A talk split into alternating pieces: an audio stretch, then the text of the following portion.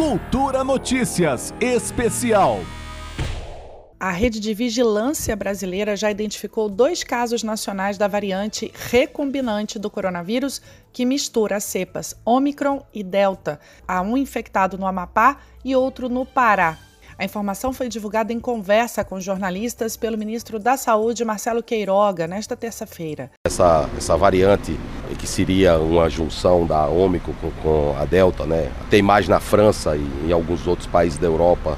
O nosso Serviço de Vigilância Genômica já identificou dois casos e nós monitoramos to todos esses casos. A combinação das duas variantes tem sido chamada de Delta Cron. O virologista alemão Christian Dorsen disse a uma emissora de rádio em Berlim que a combinação de uma das duas variantes da Omicron com a Delta poderia fazer um vírus ainda mais perigoso. Segundo ele, a recombinação da proteína spike do vírus Omicron com o restante do genoma do vírus Delta poderia unir as características mais fortes de ambas as variantes. A OMS informou na semana passada que está monitorando o surgimento da variante recombinante de Omicron e Delta.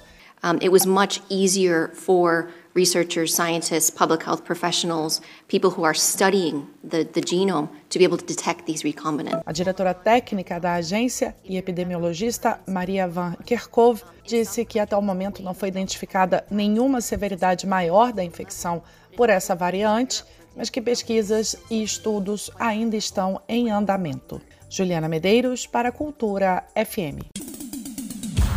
Cultura Notícias Especial.